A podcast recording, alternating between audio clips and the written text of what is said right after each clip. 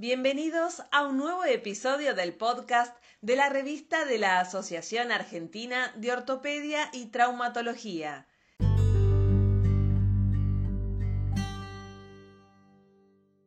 Mi nombre es Gerardo Zanotti y soy el editor de la sección de cadera y rodilla.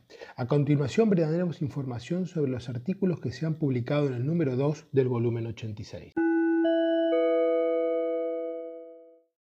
Vástagos estriados cónicos modulares en revisión de artroplastía total de cadera, estudio multicéntrico, resultados y complicaciones a mediano plazo de los autores Santiago Iglesias, Fernando Banoli, Leonel Alamino, Ignacio Pioli, José Gómez, Fernando Lopreite, Pablo Maletti, Hernán del Cel y Bartolomé Allende.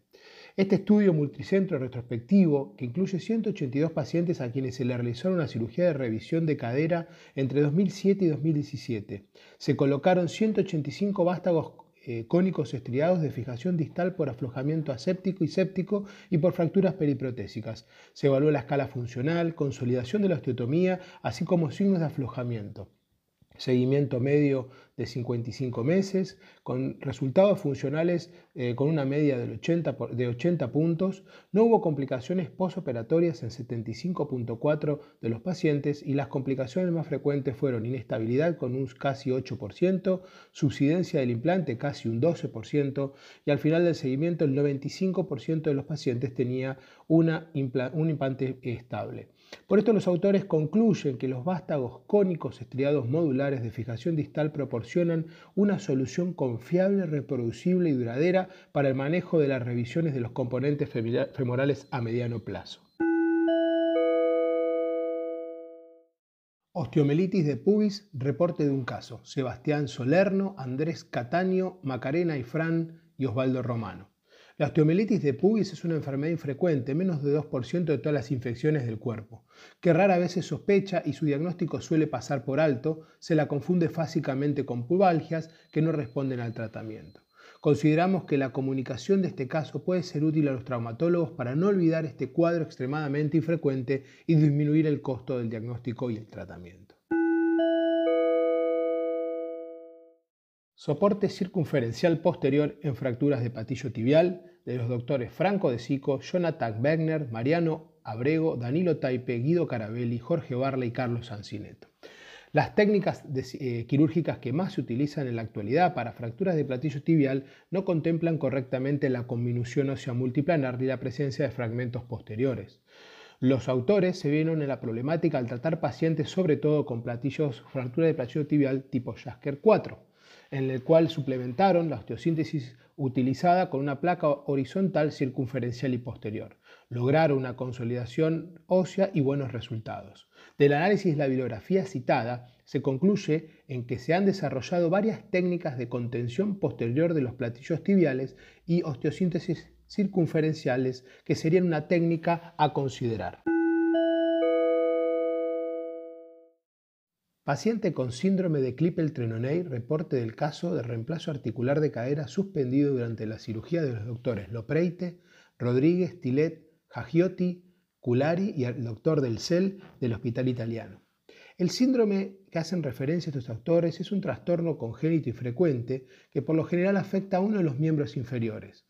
Los hallazgos típicos son angiomas, malformaciones venosas, varices hipertróficas con comunicación arteriovenosa e hipertrofia del miembro afectado, que en algunos casos altera la estructura ósea.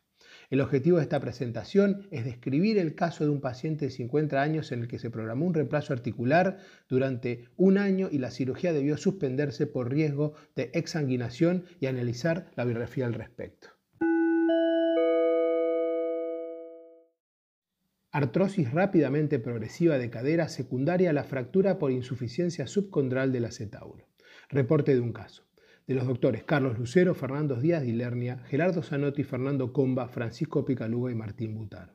Las fracturas por insuficiencia subcondral son una causa poco frecuente de cadera dolorosa. A diferencia de las fracturas traumáticas, las fracturas por insuficiencia de acetábulo son menos frecuentes que las femorales.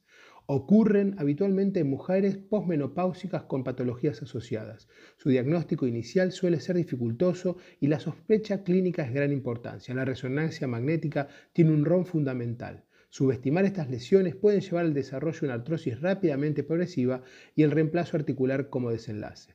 Los autores presentan el caso de un paciente de 68 años con una fractura por insuficiencia condral de acetábulo a quien se le indicó una artroplastía total de cadera no cementada. Actualización del tratamiento de fracturas intertrocantéricas. Sebastián Pereira, Gabriel Bimber y Fernando Vidolegui.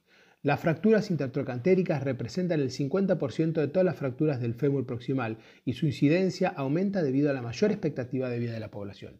La reducción y fijación con un clavo de fémur proximal es el tratamiento de elección. Sin embargo, la falla de osteosíntesis genera un aumento de la mortalidad en pacientes, sobre todo los más añosos. Numerosos estudios señalan que los principales factores predictivos de la falla están relacionados con errores, la reducción de la fractura y la colocación del implante. Estos errores pueden ocurrir en distintas eh, etapas de la técnica quirúrgica. Por lo tanto, basados en la bibliografía y en los más de mil pacientes de esta serie del 2002 al 2020, los autores describen una posible guía de técnica quirúrgica que ofrece sistematizar y evitar los posibles errores. Entonces, conclusiones, a pesar del gran avance y desarrollo de implantes en los últimos años, los principales factores determinantes del resultado final de la fijación de las fracturas intertrocantéricas siguen siendo la calidad de reducción y el correcto posicionamiento del implante. Conocer los diferentes errores que se pueden producir durante cada uno de los pasos de la técnica quirúrgica resulta indispensable para poder evitarlo. Gracias por escuchar el siguiente podcast de la revista de la Asociación Argentina de Ortopedia y Traumatología, sección cadera y rodilla. Los invitamos a ingresar al sitio web de nuestra revista para acceder a los artículos mencionados.